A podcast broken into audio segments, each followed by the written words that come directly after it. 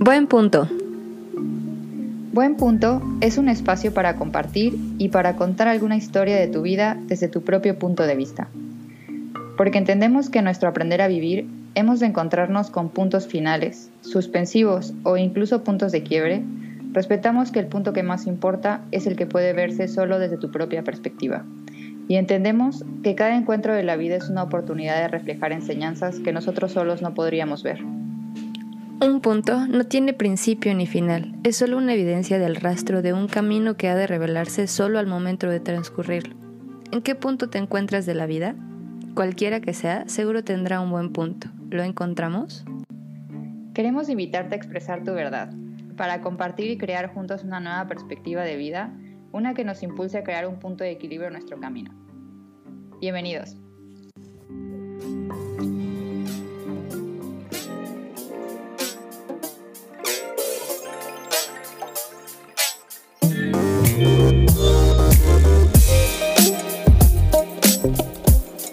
Hola, hola, ¿cómo están? Bienvenidos de nuevo a Buen Punto.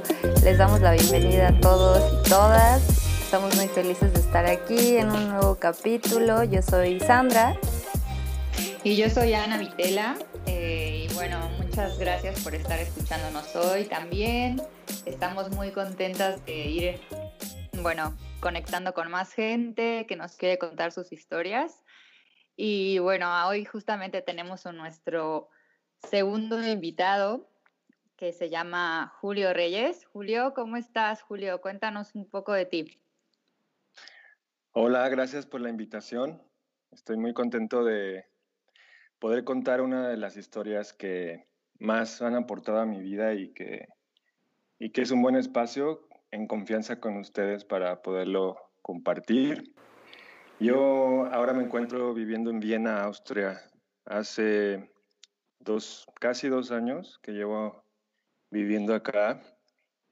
Me vine para acá porque me casé, conocí a mi ahora esposa en México y pues ahora estoy viviendo, viviendo y trabajando a distancia y, y aprendiendo alemán, que es un idioma muy, muy exacto, muy eficiente, muy preciso, a diferencia del español que, muy diferente a lo mexicano.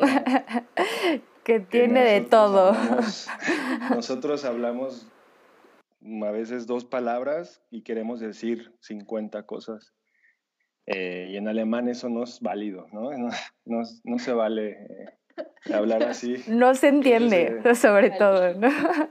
Entonces estoy, bueno, pues aprendiendo a comportarme también acá en la cultura austriaca.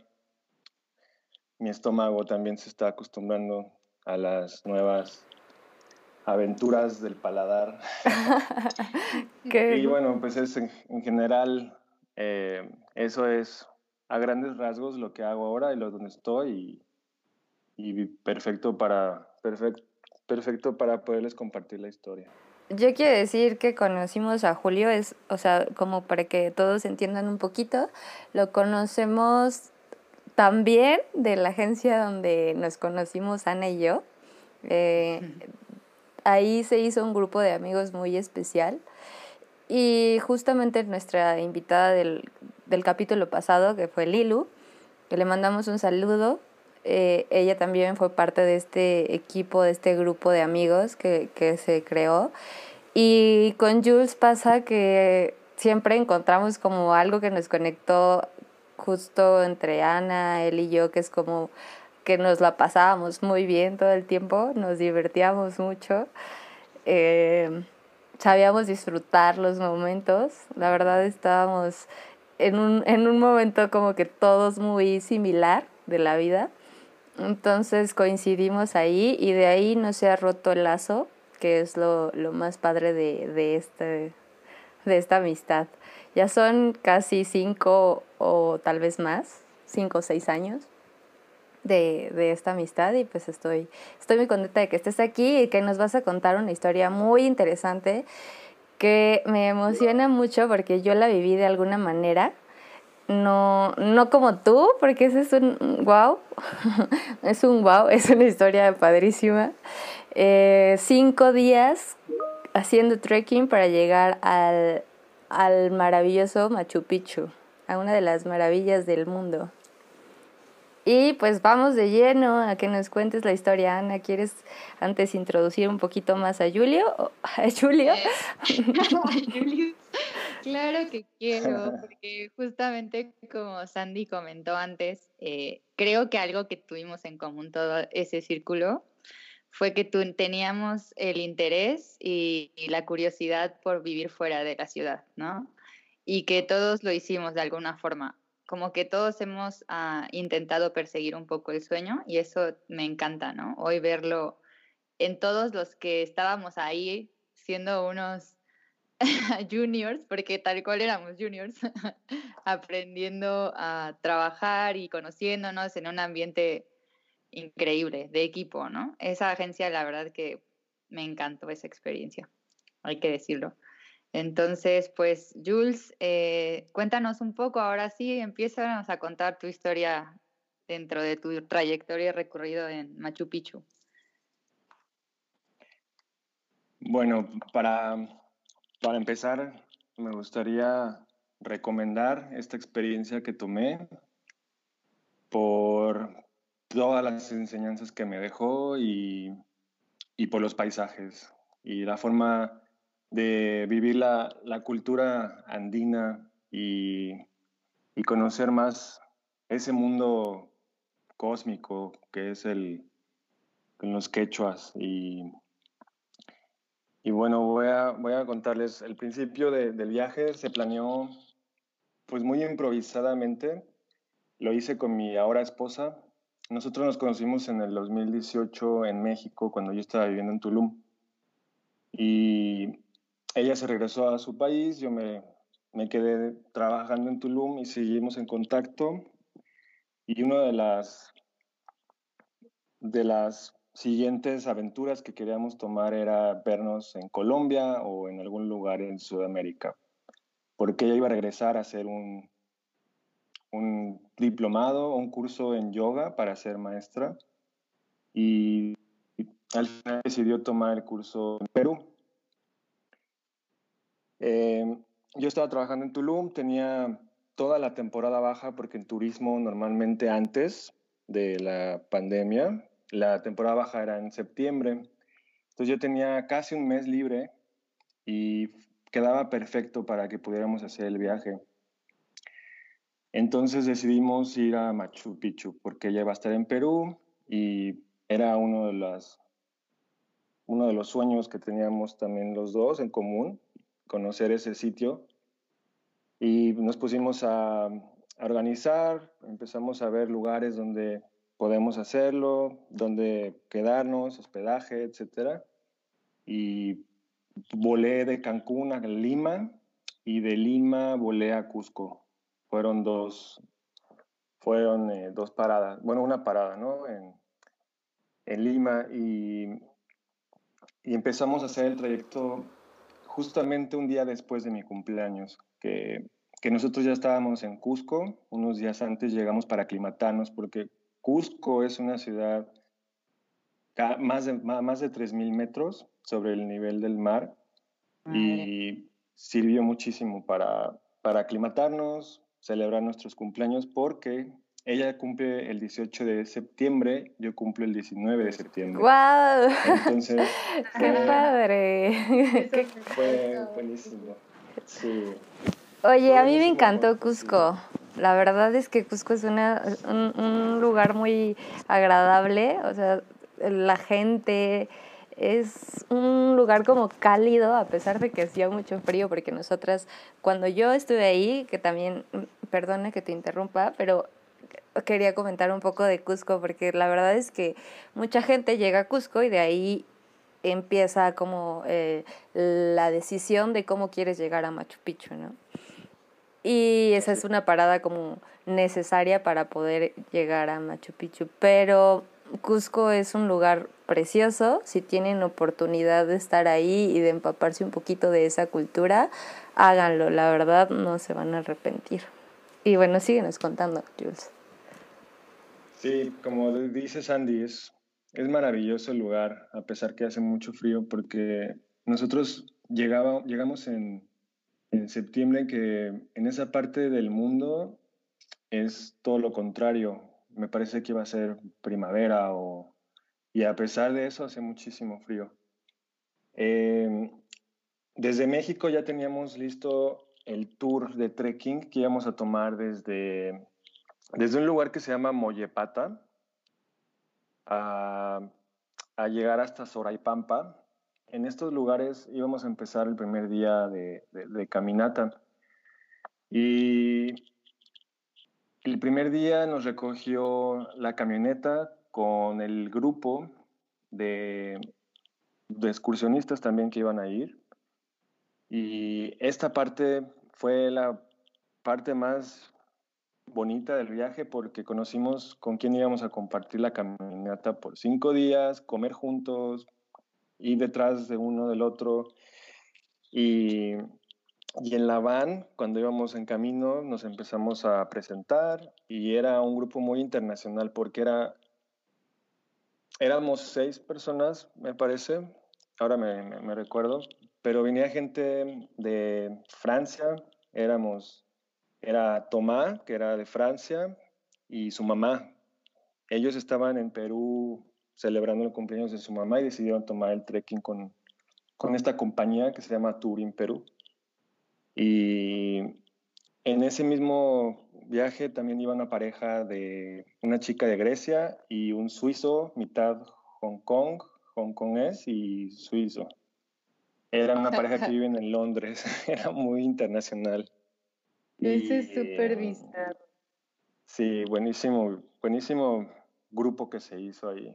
Y una chica española y Bea de Austria, mi esposa, y, y, yo era el único, digamos, latino en el, en el grupo. Y Así es. Y, Oye, bueno, el Jules. primer día, les cuento ahora. Disculpa que te interrumpa otra vez. Cuen- ¿al- ¿Alguna otra vez habías hecho trekking? ¿Ya tenías experiencia? Había hecho cumbre en el Iztaccíhuatl, en el volcán, volcán Iztaccíhuatl que está en México. Hice, hice un día, eh, hice dos días para subir a la cumbre de, de- de- un día con equipo y fue una experiencia muy buena que me preparó para esas alturas porque el, el recorrido que tomé llegamos a más de 4.600 metros. Entonces es, requieres condición física, nivel medio avanzado, porque sí es muy Sí, jus- intenso. justo eso iba a comentar, ¿no? Porque sí se requiere esa, esa condición. Yo recuerdo que cuando estuvimos ahí en, en si llegábamos a, a pie o llegábamos en, en la camioneta, cómo llegábamos, en tren incluso, que está la posibilidad de llegar a Machu Picchu, eh, pensábamos hacer trekking, pero sí teníamos un poco de miedo, sobre todo porque no teníamos experiencia, eh, no, no teníamos condición para hacer eso. Yo iba con una amiga. Entonces, qué padre que, que tienes ya la experiencia y digas, va, pues ya lo sé hacer, lo voy a hacer una vez más, ¿no?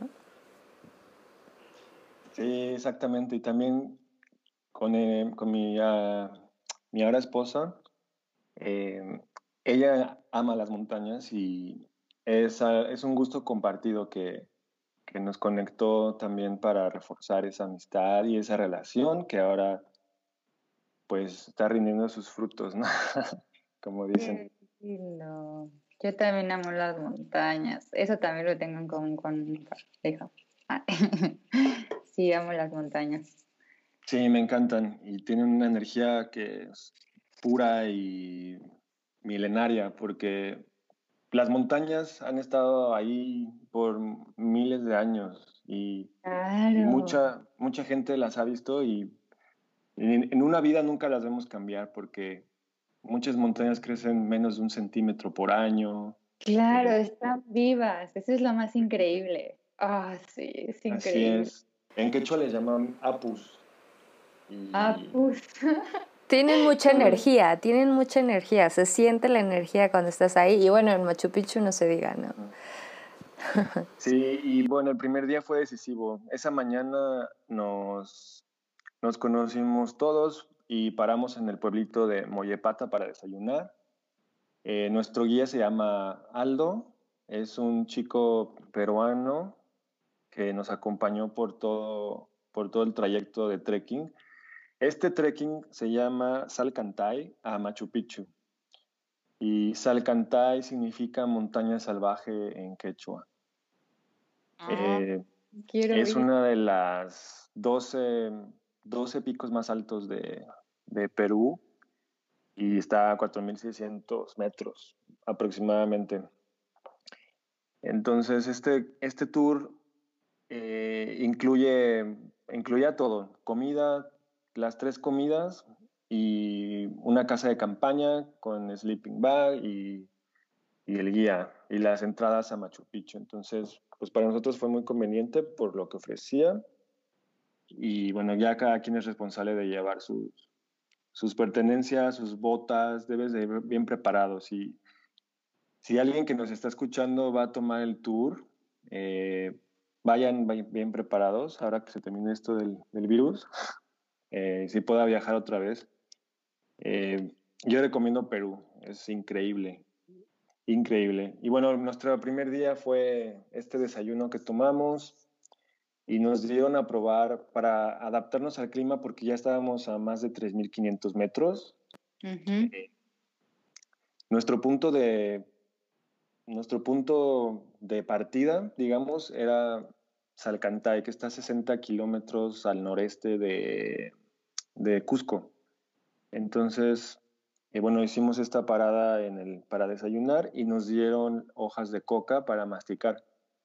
La, la hoja de la coca es muy importante que se salive muy bien para masticarla y que todos los alcaloides se integren al flujo sanguíneo para oxigenar la sangre. La, la, hoja de la coca es una de las plantas sagradas de, la, de los quechuas y, y uno cuando de verdad quiere aprender y quiere estar abierto, la puede sentir, ¿no? el, poder que tiene la planta, que es muy saludable. Y, el guía nos, explicaba lo que teníamos que hacer y siempre que uno viaje debe de ir con mucho respeto, ¿no?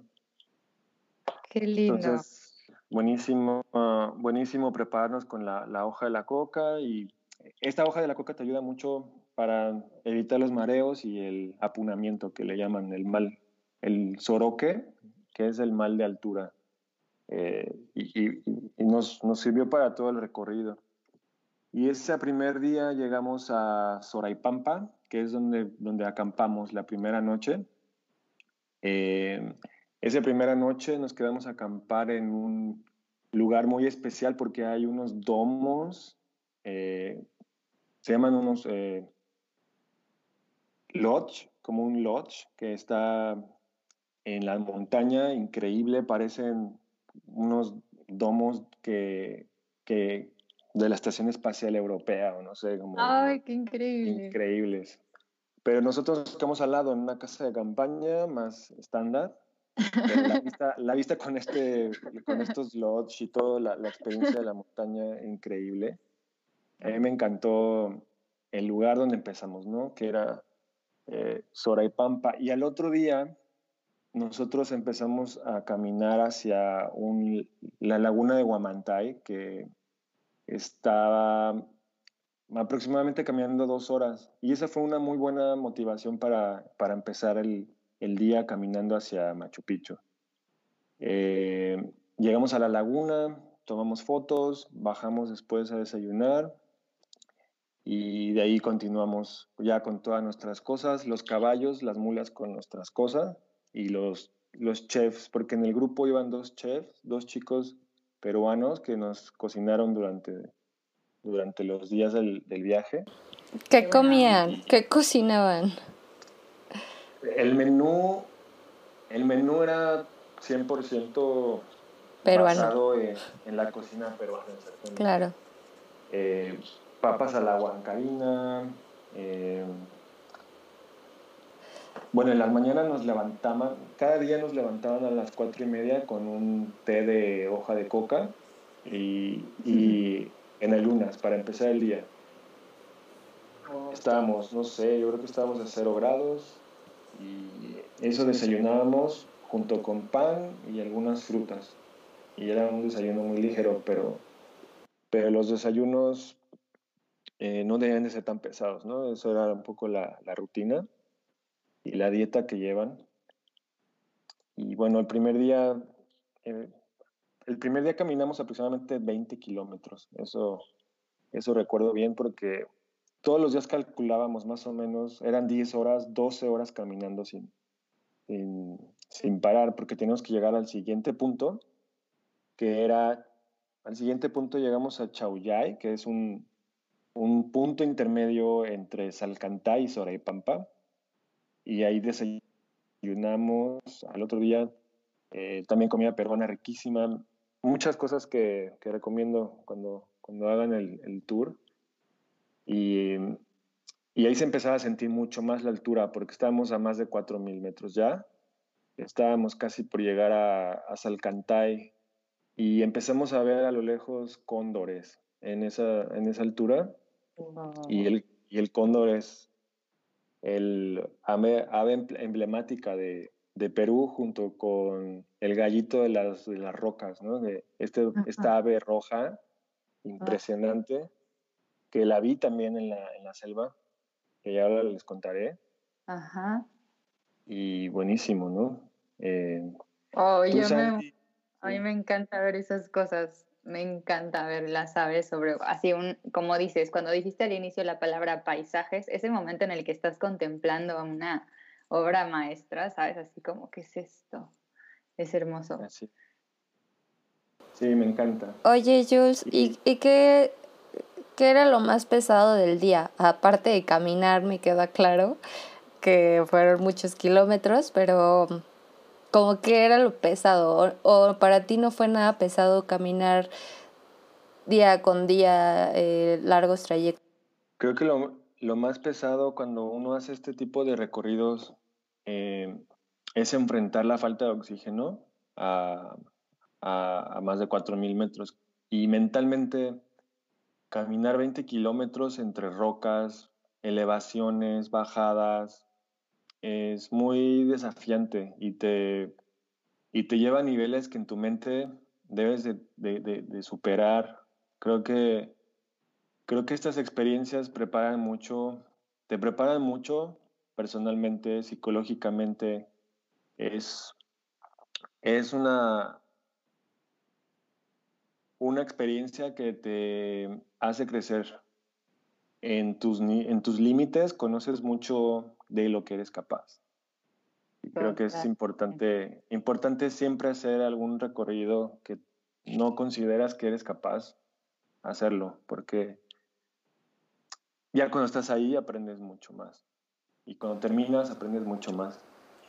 Tienes toda eh, la razón. Y me encantó. Lo pesado era, bueno, pues levantarse, creo que era una de las cosas pesadas, levantarse a las cuatro y media porque estábamos pues empezando a agarrar calor en la tienda de campaña y, y tratando de descansar y dormir.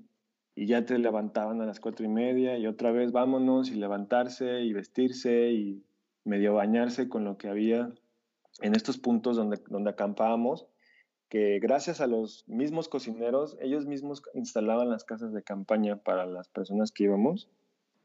Y, y, era un, un, trabajo increíble, ¿no? Estas personas que viven de hacer tours y son apasionados de las montañas.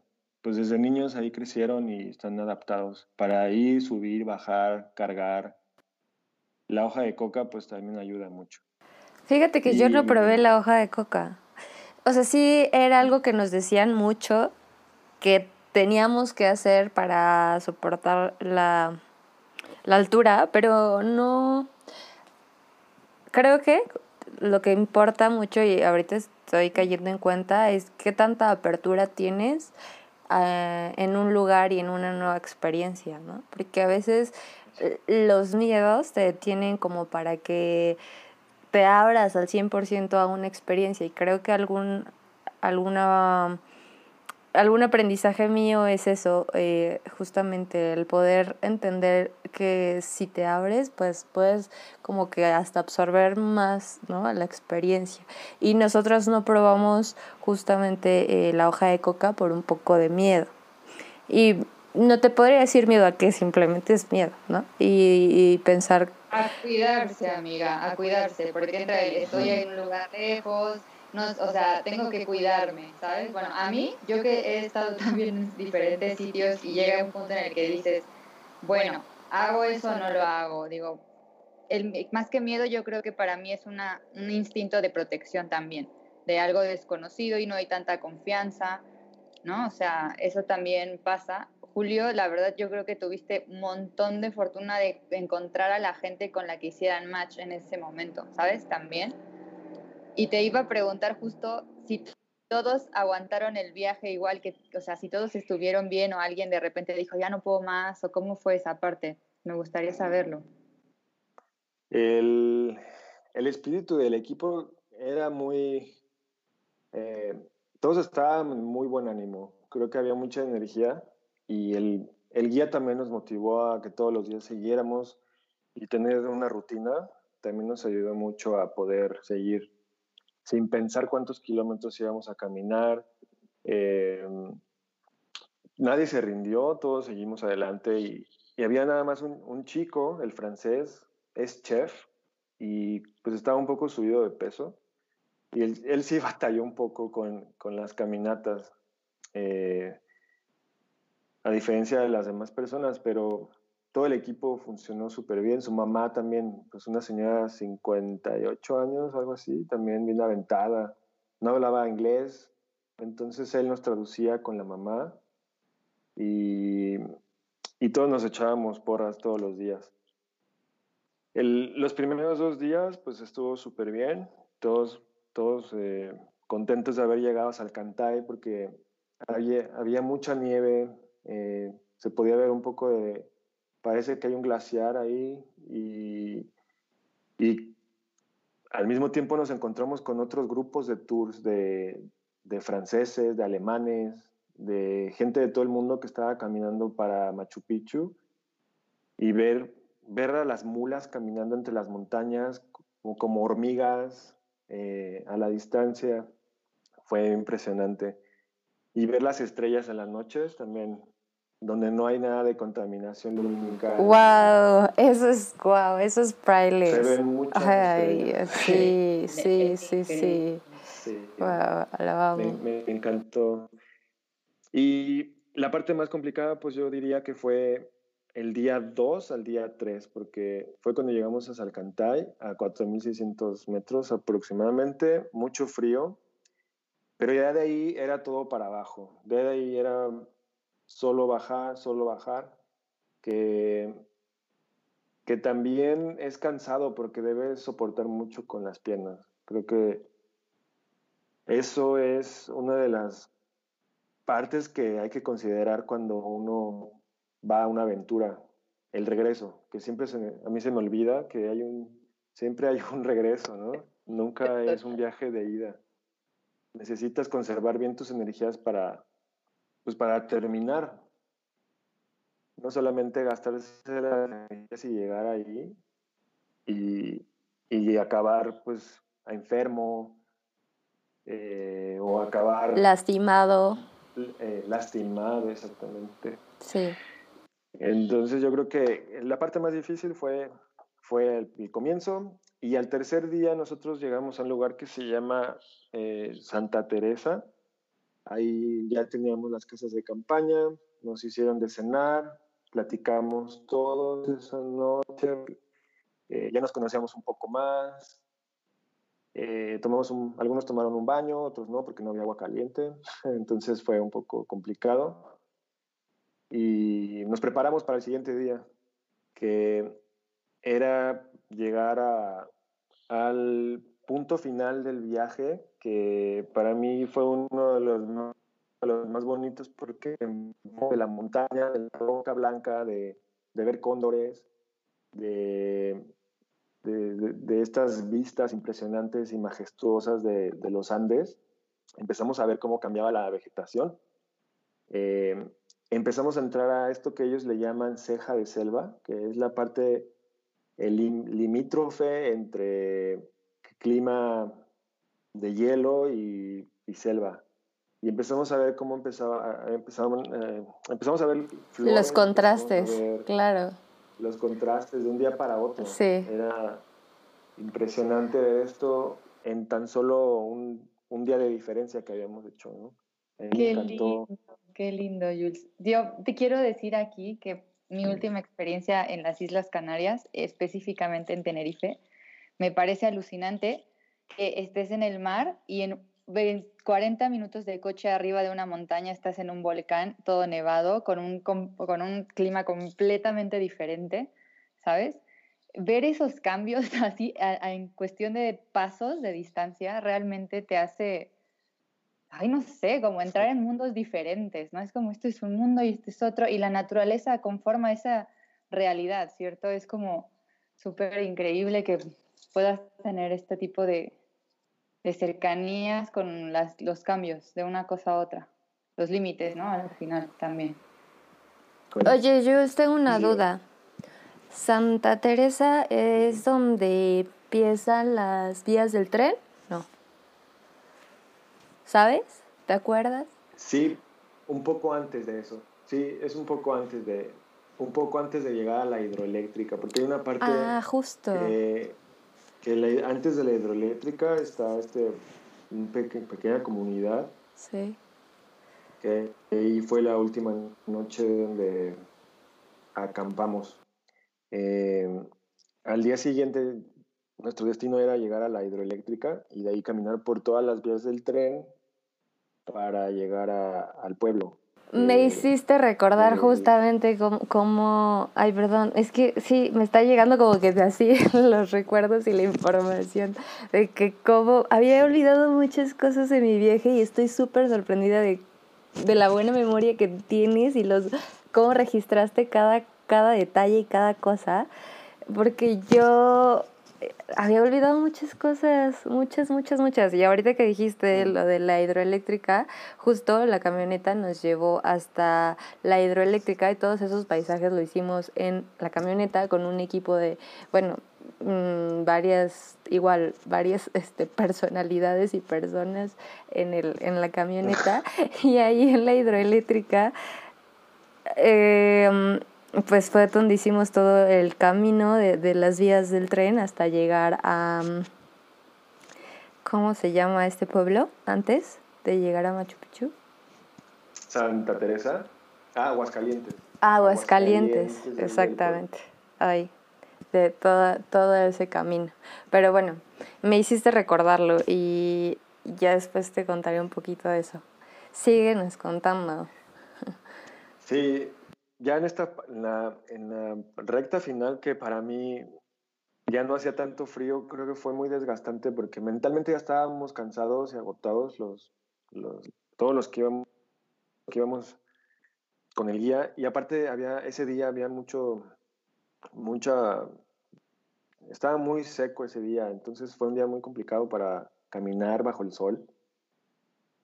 Y y recuerdo que ya no queríamos caminar más, pero ya no había, no había forma de coger un taxi o algo. Era caminar y, ese día hicimos como seis horas caminando eh, un poco más de lo que tenía programado el guía, pero, pero al final demostramos que pues todos podíamos, todos estábamos muy contentos de, poder llegar y, y en el camino vimos plantíos de granada china y mucho, mucho café.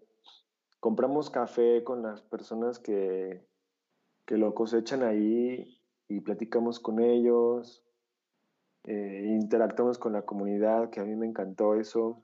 Y, y vi el café, el fruto del café es rojo y, y, y me sorprendió muchísimo porque no conocía el café como tal.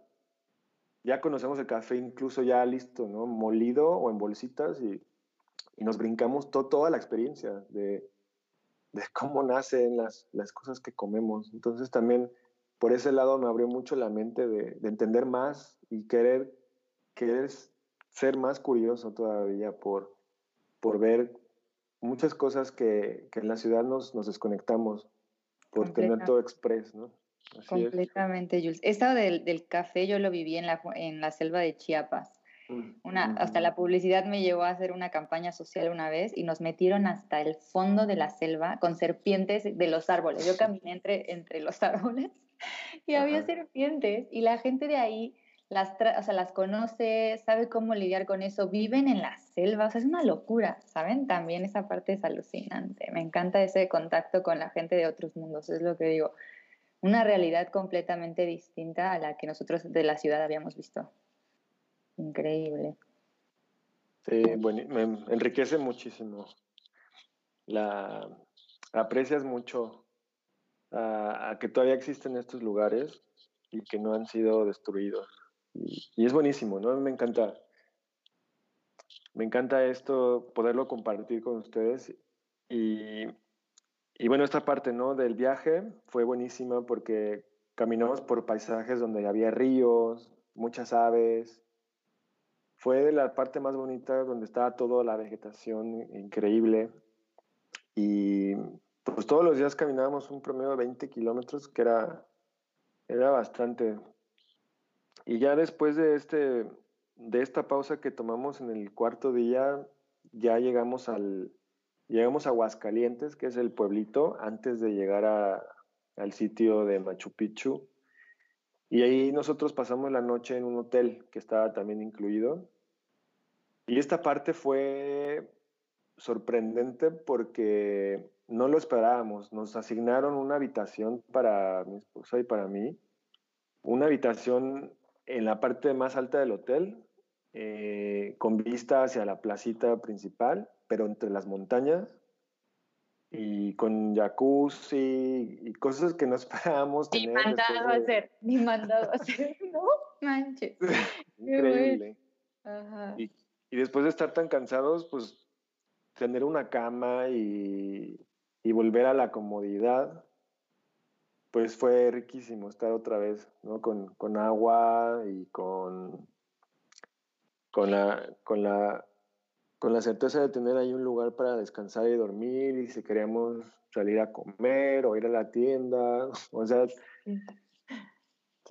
te das cuenta de lo que, de lo que tienes en la ciudad y no tienes cuando te vas a una aventura así. Y a, mí me encantó. Y también... Sí, como que son esas cosas, perdón, igual como que son esas cosas que das por hecho. O sea, das por hecho que siempre tienes una cama y agua caliente y y una cobija y cosas que te cubren de la intemperie, ¿no? Y, y ya cuando te vas a esas experiencias, eres mucho más consciente de, de, esos, eh, de esos beneficios que tenemos o de esos lujos que tenemos ¿no? en la ciudad.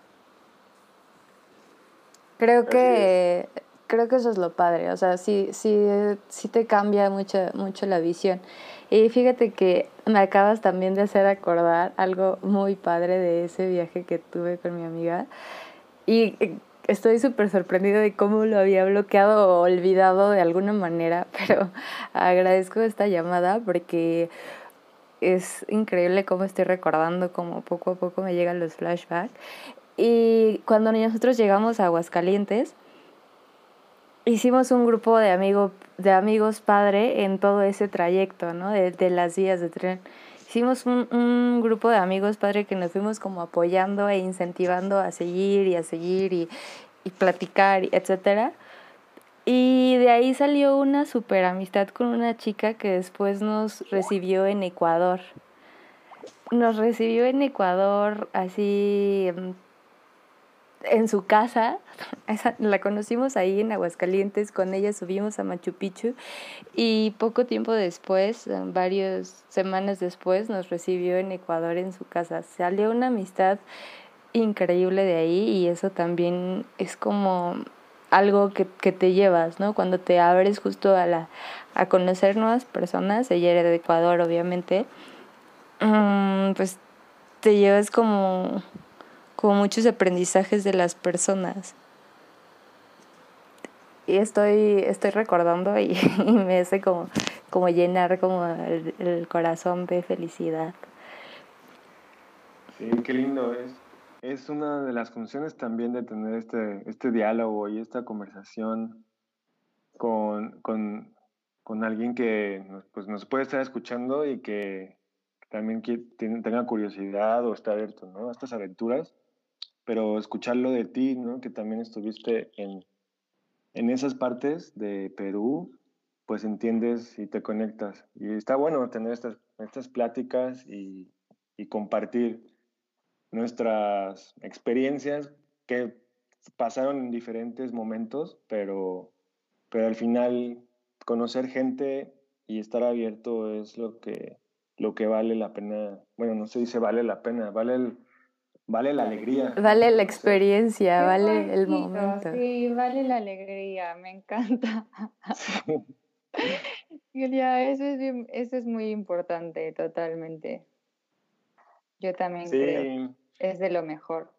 Cuando conoces un lugar, lo conoces también por la gente que está ahí del lugar. Y ahí es donde te, te, se fusionan un montón de cosas. Y eso es muy, muy lindo, la verdad, de viajar. Sí, me encanta. Esta parte, esta parte fue de las más, eh, pues más cansadas que nos tuvimos que levantar a las tres y media de la mañana para poder entrar a tiempo. Porque para la gente que no sabe, entrar a Machu Picchu está dividido por bloques de personas. No es como en las pirámides de Teotihuacán, que es un área abierta y que caben 600 mil personas ahí, ¿no?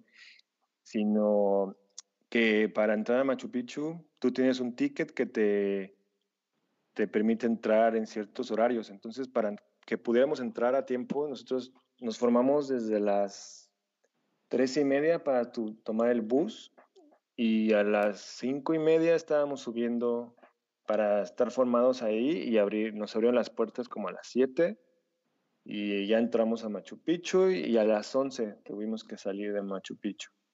Entonces, fuimos de las primeras personas para poder ver Machu Picchu vacío y ahí tomamos algunas fotos, grabé un video y el guía nos, el guía nos explicó muchas cosas del sitio, que está un 70% reconstruido, como, como muchos sitios que existen y maravillas del mundo que no lo sabemos. Claro, me pasó recién en Atenas, igual, que ya no es nada de lo que fue, ¿sabes? pues sí, se entiende, ¿no? Se, entiende que, pues por guerras o por, o por eh, condiciones, condiciones meteorológicas, etcétera. Pero bueno, Machu Picchu lo tiene lindo, miles de años que, de historia. Y una de las cosas interesantes de Machu Picchu es que uno puede subir a la montaña que está enfrente, que es la que tiene una forma como de como el Pau de Dios de Brasil, esta pequeña montañita que también se puede subir, que se llama Huayna Picchu. Huayna Picchu eh, necesita un, necesitas un ticket de entrada adicional que, que se compra meses, con meses de anticipación. Y mucha gente que llega a Machu Picchu toma el camino Inca, que esa es otra de las rutas más famosas y más conocidas que hay para llegar a Machu Picchu, pero que hay que reservar con meses de anticipación y es mucho más caro. Nosotros pagamos 400 dólares por este viaje y el camino Inca está creo que al doble y ya no hay cupo. Necesitas esperar un año o meses para poder, poder llegar. Y Huayna Picchu tiene un una lista de espera también, porque son lugares tan pequeños y angostos que por seguridad eh, los restringen. Y bueno, Machu Picchu es increíble. Solo, solo estar ahí entender y ver las montañas detrás que tienen nieve, eso es algo que nunca imaginé, que nadie te cuenta, que, nadie te en, en un video de YouTube ni, ni en ni en algún libro, ¿no? Es algo que tienes que ver, tienes que vivir y, y una de las experiencias que, que aprendí, porque, bueno, quiero compartir lo que me dejó el viaje, lo que me dejó esta experiencia es que yo creo que las, las, gran, las, las hazañas más grandes que nosotros nos, nos propongamos siempre nos, nos van a preparar para un reto más grande todavía. Lo más importante es que uno no tenga miedo y que no dude en tomar la aventura. Porque si uno no toma la aventura, esa energía se va a transformar en otra cosa o se va a disipar y se va y se va el momento, ¿no? Hay que aprovechar siempre los momentums que uno tiene para, para hacer estas aventuras que te van a llevar a otros lugares que nunca imaginaste. Pero lo importante es tomarla, tomar la decisión de hacerlo para llegar a otros lugares que, que estaban quizás pensados ya para uno y no, no lo sabíamos. O no sé, es un, un aprendizaje que me dejó esta aventura de cinco días de casi 100 kilómetros caminados en las montañas, de 4.000 metros hasta 2.600 metros que está Machu Picchu. Y ver, ver a los animales, los paisajes. Y bueno, esta fue la primera parte de, de un viaje que hice por tres semanas durante, eh, en Perú, viajando hasta el lago Titicaca y, y nos fuimos a, al Valle de Colca, donde hay un cañón, y ahí fuimos a ver cóndores. Y, bueno, esa fue la, la, parte más, más importante del viaje a, a Perú. Amo, amo, amo todo lo que estás diciendo porque primero obviamente la experiencia es increíble, segundo me encanta que me hayas hecho recordar así tal cual esos momentos y se me puso así como la piel chinita de que no inventes las experiencias que se viven, o sea, sí es algo que te cambia y como dices, es una energía que si no la usas, es obvio que es una energía que se estanca, la pierdes. No sé, son experiencias que te cambian la vida. Y ahorita me acordé que nosotras en Aguascalientes nos despertamos igual tipo a las tres y media, cuatro, tres y media de la mañana y estábamos ahí en la entrada de Machu Picchu a las cuatro para ser igual de las primeras y a las cinco te dejan entrar y nosotras a diferencia hicimos el recorrido caminando, subimos la montaña, subimos las escaleras hasta llegar a, Machu Picchu. Es una experiencia que de verdad está súper mortal. sí les recomiendo, yo creo que ahí sí entiendo el, sentido de la, de, la, de la planta de la coca, porque no inventes, está cañón, o sea, ya no podíamos subir a la mitad del camino, mi amiga estaba sin aire, realmente estaba sin aire en las escaleras de que ya no podía. Tenía, te digo que hicimos buenos amigos en, en el camino, en el trayecto, en, en, el, en el trayecto a Aguascalientes. Em, hicimos compañeros que nos, nos hicieron motivarnos y decir, va, tú puedes. Y a ella, un, un chileno que conocimos que se llama Raúl, eh, la estaba como coachando. Él se veía que era una persona que, más bien era una persona que tenía mucha experiencia en trekking y hacía mucho ejercicio. Entonces iba atrás de ella todo el tiempo diciéndole, tú puedes. O sea, era algo psicológico lo que estaba haciendo con ella, era muy mental, porque ella estaba así ya, de que no puedo, ya no puedo respirar, no puedo seguir subiendo y él iba atrás de ella, tú puedes, respira, calma, no, no necesitas hacerlo rápido, solo sigue, continúa y fue algo increíble porque nos conectó muchísimo a los tres, digo, teníamos otras personas que iban atrás de nosotros claramente esperando a que avances, ¿no? O si no te pasan. Entonces, pues realmente el, el momento en el que ya logramos llegar ahí a, a Machu Picchu fue como que sueltas todo, ya sueltas ese estrés de ese cansancio, ese estrés de subir y pensar, no sé si voy a llegar o no, lo voy a lograr o no. Pero mientras íbamos subiendo, iba amaneciendo, porque pues obviamente estaba todavía oscuro cuando no, eh, cuando estábamos esperando para entrar. Entonces íbamos subiendo las escaleras e iba amaneciendo e íbamos viendo la selva, la así verde, verde hacia allá y el sol, la puesta que se iba, eh, cómo iba saliendo más bien, perdón, el, era increíble, fue increíble. Y el momento en el que llegamos a Machu Picchu, solo nos quedó como, como el, el relajarnos, el poder sentir lo que, la vibra que te da la montaña. Y como que hicimos, te digo, grandes amigos ahí. En ese momento estábamos como conectados, había un francés, había la chica de Ecuador y el, el, el chico de Chile. Y con todos nos todos sentíamos como la misma energía, estábamos así como recostados ahí en el pastito de la montaña y pues así viendo hacia el cielo, disfrutando el momento. Fue algo que de verdad me cambió, me cambió la vida, Jules. Tienes razón, es una gran experiencia.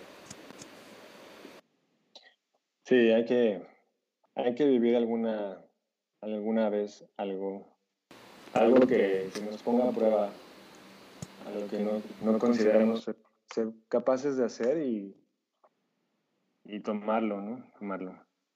Sí. Totalmente. Totalmente. Yo tuve mi única experiencia loca, así loca, con la montaña fue subir al nevado de Toluca yo sola. Y cuando estaba en la punta, Jules, me subí por el lado de la nieve, ¿sabes? Cuando estaba en la punta, encontré unos chicos, un grupo de amigos que me decían, ¿qué es aquí? Y les digo, quería subir la montaña.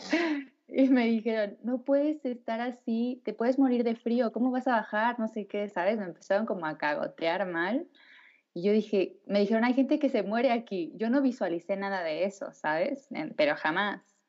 Y para bajar fue toda una experiencia. Yo tenía previa, mínima experiencia, que desde niña siempre subí montañas con mi papá. Y ahí recordé y apliqué todos sus consejos, ¿sabes?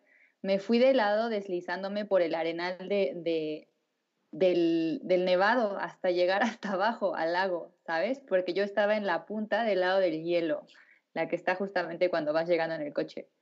Entonces, yo también en ese momento, cuando subí la montaña, estás en la punta, ves el firmamento y ves la, la altitud, ¿no? Y ves esa, eso, yo, la experiencia que tú mencionas de si puedo y si se puede y si se puede, ahí también la descubrí muchísimo. Es que esa, esa cosa que, es, que te deja ver todo, ¿sabes? Te, te da una claridad de todo, te deja ver todo tan claro, es muy bonito. Para mí es algo también muy espiritual. Siempre que voy a las montañas es una terapia para mí de eso, es un, un ejercicio de eso, de tener más, pues tener más alcance en mi vista, en mi visión, ¿no? No quedarme hacia abajo, sino ver hacia arriba también. Me encanta. Me encanta que todos lo compartamos. La verdad que no lo sabía o no lo recordaba, pero es muy lindo. Y sabes que yo, sabes que acabo de, de, pensar en otro aprendizaje que mm, es súper importante lo que dijiste muy al principio de, de, que estabas platicando y es como ir preparado. O sea, para, para hacer trekking, obviamente tú llevabas lo que eh, tienes que llevar para hacer trekking, unos buenos zapatos, eh, una buena ropa que te abrigue para esos climas y fue un error muy grande que nosotras cometimos. Yo al menos no llevaba, no iba como preparada con la ropa. Los zapatos no eran precisamente de trekking, pero eran unos buenos tenis que se supone eh, busqué especialmente para eso, pero la ropa no. Y, llegó momentos en los que de verdad pasábamos muchísimo frío, o sea, nos congelábamos, estábamos... Eh, sufriendo de frío a pesar de llevar una chamarra, lo que sea, pero no era una especial para eso. O sea, creo que es algo muy importante, prepararte bien antes de cuando lo vas a hacer para poder disfrutar la experiencia, porque si no vas preocupado por otras cosas que no son las que tienes que disfrutar. Y la segunda cosa que creo que, que es muy buen aprendizaje también es el tener un guía porque puedes hacerlo tú solo. Nosotras muchas cosas lo hicimos solas, o sea, fue como muy experimental nuestro, nuestro aprendizaje y muy empírico, fue, fue solas, todo lo hicimos solas, todo lo descubrimos solas. Y, y creo que si hubiéramos tenido un guía, si hubiéramos tal vez invertido en eso, hubiéramos vivido también la experiencia mejor, o no, tal vez no mejor, pero desde otro ángulo más, más enriquecedor. Y, y bueno, solas obviamente fue muy padre y aprendimos como a, valernos solas, a cuidarnos solas, como lo que decía Ana antes, como el, el que estábamos también muy eh, enfocadas en cuidarnos y protegernos porque éramos dos, dos chavitas ¿no? que estaban eh, solas conociendo, pero si hubiéramos invertido en un guía, tal vez también eso hubiera cambiado un poco nuestra experiencia. Entonces creo que son cosas como a considerar cuando vas a hacer realmente este tipo de experiencias o este tipo de viajes, que sí vale la pena invertir un poquito más en esos pequeños detalles para que tú puedas disfrutar más de esas experiencias. Digo, es un tip como a lo mejor para los que nos escuchan y, y si lo quieren hacer, pues consideren invertir un poquito más, ¿no? ¿Qué opinas? Importante, sí, es muy importante, sobre todo por la salud, que, que te puedes enfermar y te puedes lesionar si no estás preparado, porque es importantísimo llevar un, un guía y, y, allá arriba, allá arriba, te ¿quién te va a rescatar? Hay que pensar ¿no? en muchas cosas. Ya sé, yo no pensé en nada. Y ese, ese fue un gran aprendizaje que me ha costado años, porque así lo hago en general. así me fui a España y bueno, así me regresé un poco también por ahora, en este momento. Entonces, como dices, Jules, hay un, hay un punto medio, ¿sabes? Entre go for it, ¿no? Que fue justo lo primero que mencionaste, está el límite, sigue más adelante y encontrarás más más que te motive y es completamente, o sea, yo concuerdo mucho con eso porque también lo he vivido, pero no pierdas los pies, o sea, no dejes de poner los pies en la tierra, ¿sabes? Siempre, para mí, fue como ese aprendizaje de ser consciente de lo que estás haciendo, de dónde estás, de, o sea, todo, ¿no? También como esa parte de conciencia también es la que después te hace contemplar todo desde una vista muy, pues no sé, como agradable, saludable, agradecida, no sé, bonito. Yo la verdad la pasé mal después de que me bajé de ese volcán. Igual dije, bueno, sobreviví, pero para bajar la pasé mal, ¿saben? Dije, no, puedo morir aquí, ya está, tengo que abrazar esta posibilidad. no, es que te juro, fue una locura. es que es, lo que dijo Julia, o sea, es como que tienes que acordarte que hay un regreso. O sea, tú puedes ir, ¿no? Llegar, pero tienes que acordarte que, que vas a regresar. Y, y, pues tienes que guardar también energía para eso. Justo también después de subir, en realidad nunca fuimos conscientes de cómo íbamos a bajar. O sea, fue como de ¿y ahora cómo vamos a regresar? Había la posibilidad de regresarte en tren hasta hasta dónde, bueno, no, recuerdo hasta cuál pueblo, pero podrías regresar otra vez en tren. Había la posibilidad de tomar un autobús y bajar, pero lo tenías que haber reservado desde temprano y ya no encontrábamos tickets. Y entonces la única posibilidad fue bajar caminando por las escaleras que a mi amiga la mataban, ¿no? O sea, qué aprendizaje, ¿viste? Julio lo dijo muy bien. De verdad, Jules, se ve que aquí de viajero tienes toda una historia, ¿no? O sea, tienes un montón de experiencias de viajero y creo que eso es una gran, o sea, es algo clave que hay que mm, señalar siempre para cualquier persona, importantísimo, importantísimo.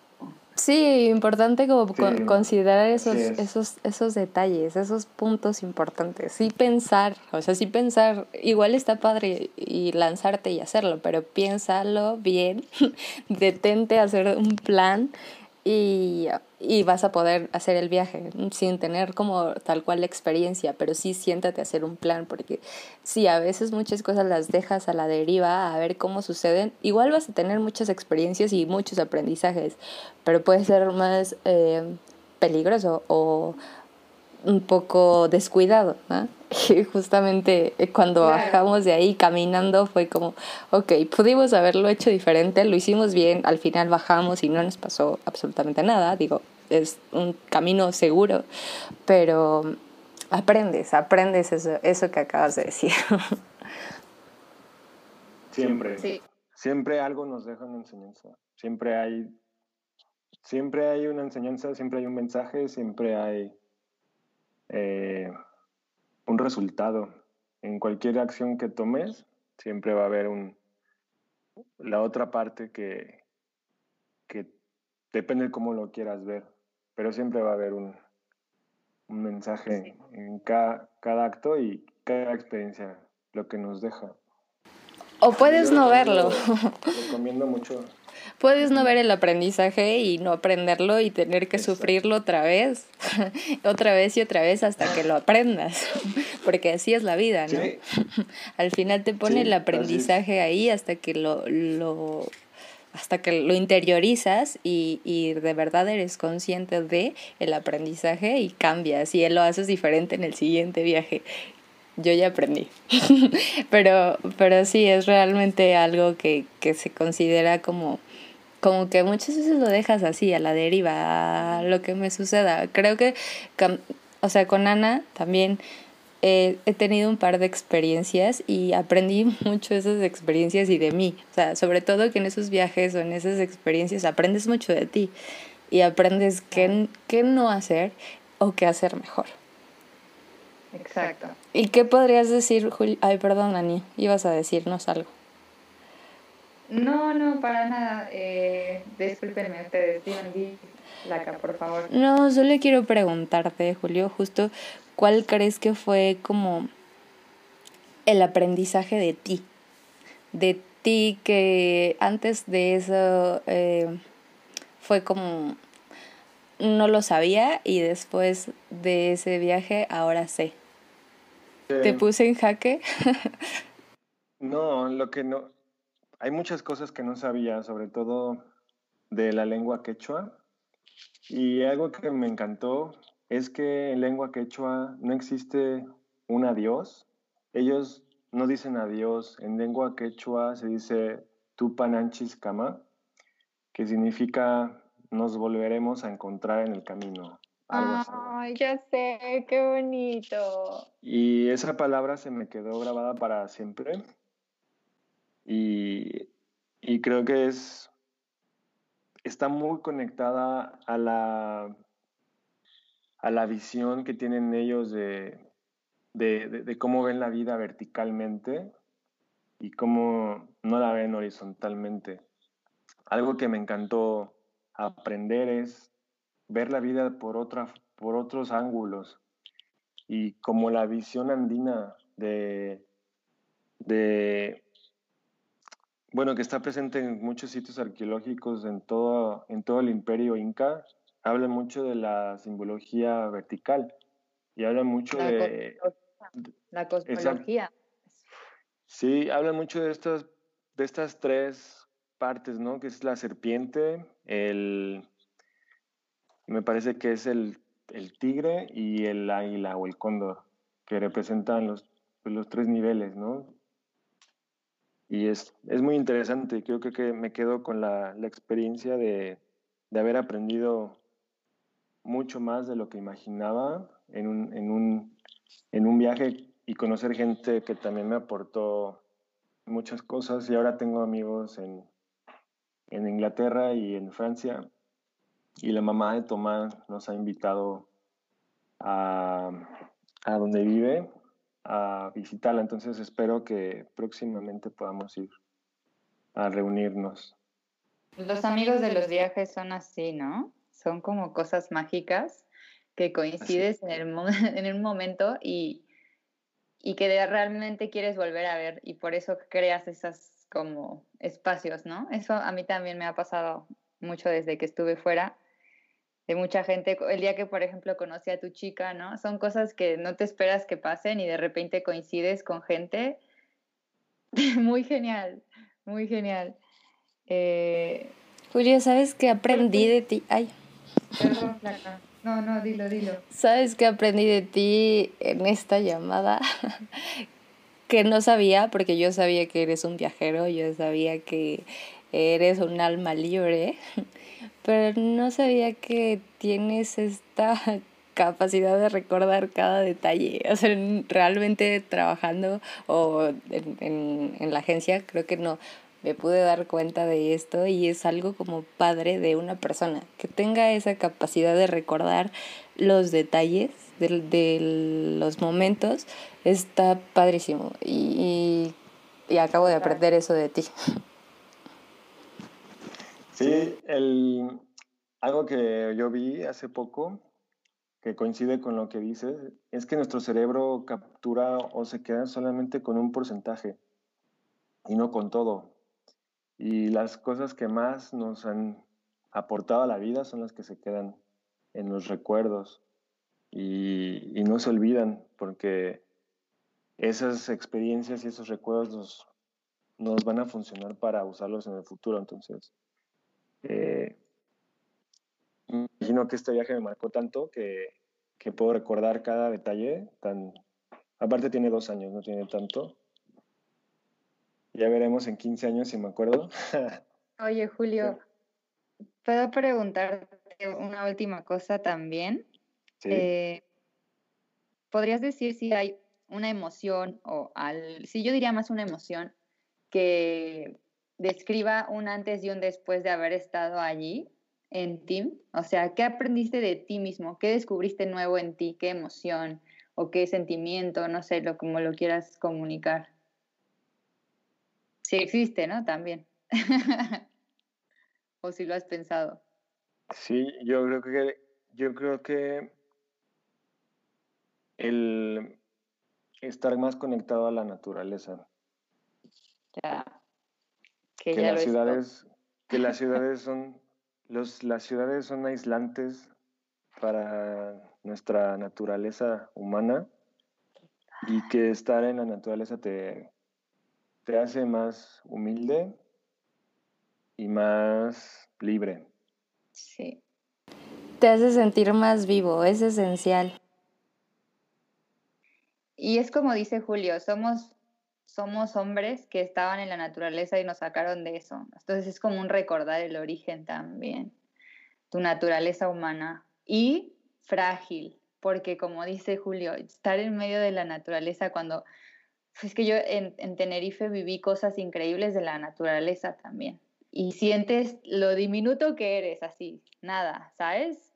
El mar hace así y tú no eres nadie. O sea, es una locura, es una locura lo, bonito y lo majestuoso que te enseña la naturaleza. También estoy completamente de acuerdo con eso. Sí, Julio, eso es esencial. Creo que es de las cosas que más extraño de Cancún o de vivir cerca de la playa. El estar todo el tiempo posible en contacto con la naturaleza con todos los elementos de la naturaleza, el agua, la tierra, o sea, todos los elementos ahí es algo que extraño muchísimo. La, la verdad, vivir en la ciudad tiene muchas ventajas, claro, pero sí el estar conectado a la naturaleza es esencial para nuestra salud mental sobre todo. Completamente. Así es, pues recomendado esta experiencia de de Salcantaya Machu Picchu. Cuando lo puedan hacer en los próximos años, yo la recomiendo 100%. Pues muchas gracias Julio, muchas gracias por contarnos esta historia increíble, gracias por estar aquí, por ser nuestro invitado y esperamos poder tener en otro episodio con más historias para contarnos. Claro que sí, muchas gracias a ustedes y que tengan un buen fin de semana. Muchas gracias Julio y muchas gracias a todos audiencia por escucharnos. Eh, no se olviden también de compartirnos sus aprendizajes o comentarios en nuestro Instagram. Y ya saben, si están interesados en contarnos alguna historia y compartirnos sus aprendizajes, están más que bienvenidos aquí en nuestro espacio. Buen punto con Sandy y yo. Igual les dejamos eh, por ahí, les vamos a dejar el, el usuario o el Instagram de Julio para que lo sigan si les interesa saber más de él. La verdad es que es un fotógrafo increíble y seguramente eh, si se da una vuelta en su Instagram van a poder ver todas sus fotitos padres. Y pues muchas gracias por acompañarnos, esperamos nos sigan escuchando, em, díganos qué, qué, les pareció, si quieren ser parte del programa, si quieren contarnos alguna historia, saben que todos aquí son bienvenidos, todo, creemos Ana y yo firmemente que todos tienen algo que contarnos. Eso me lo recuerda Ana cuando a veces se me olvida, pero todos tienen algo interesante que contar y, y en todas las historias hay un aprendizaje. Y si tú todavía no conoces el tuyo, tú que nos estás escuchando, pues cuéntanos la historia y aquí vemos el aprendizaje. Exacto. Muchas gracias. gracias. Hasta la próxima. Adiós.